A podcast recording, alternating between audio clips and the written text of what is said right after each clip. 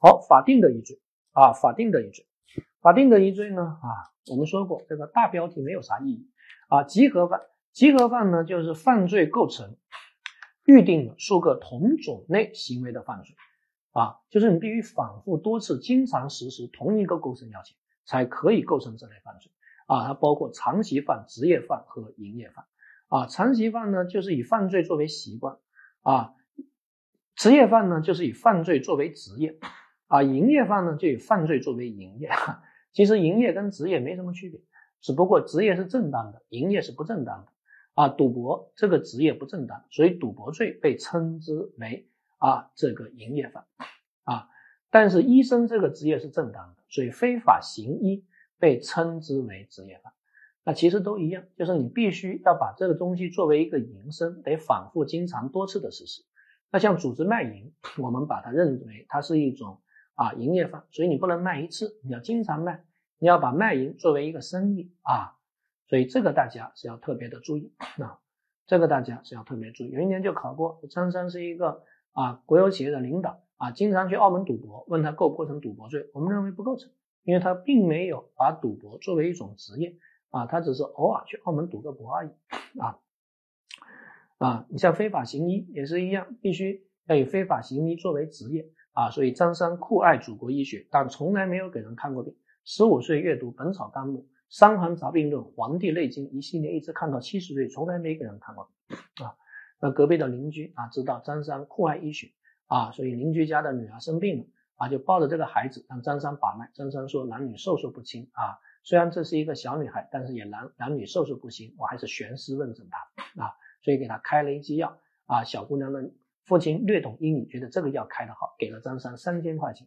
小姑娘吃完一剂药，第二天就死了。这个叫一出手就不同凡响了。那么在这个案件中，张三构不构成非法行医罪呢？我们认为不构成，因为他没有以行医作为他的职业啊。那如果有过失，直接构成过失致人死亡罪啊就可以了啊。所以呢，在深圳的贺建奎啊啊，就是编辑人体基因啊，把这个两个孩子出生给他做了基因编辑啊，就他不会再感染艾滋病了。那么当时呢，就觉得这个怎么定啊？后来给定了一个非法行医罪。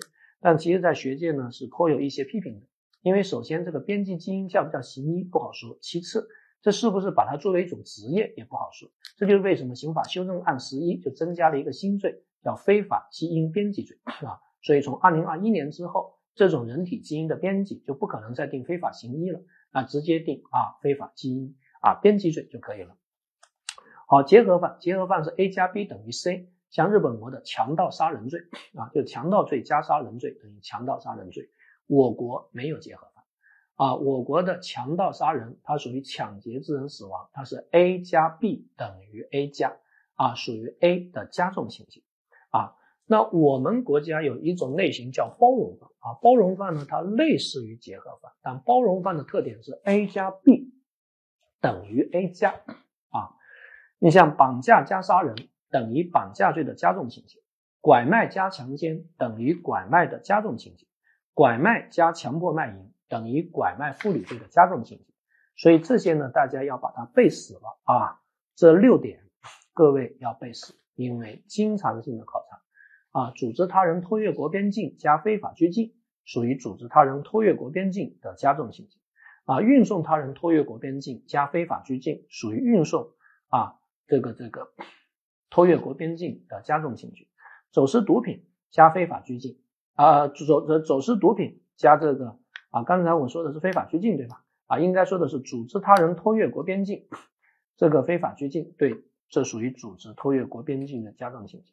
但是组织他人偷越国边境，或者运送他人偷越国边境啊，加妨碍公务，这个是属于组织偷越国边境罪，或者运送他人偷越国边境罪的加重情节。啊，走私毒品加妨碍公务也是走私毒品的加重情节，所以这个呢，大家要把它背死了啊。那么以前呢，这个提供虚假证明文件过程中收受贿赂的，属于提供虚假证明文件罪的加重情节。但是二零二一年我们把这个条款呢给取消了。所以，提供虚假证明文件过程中有收受贿赂的，现在法条文明确规定，它属于想象竞合了，而不再是这种加重犯的规定了。这个大家可能也要注意。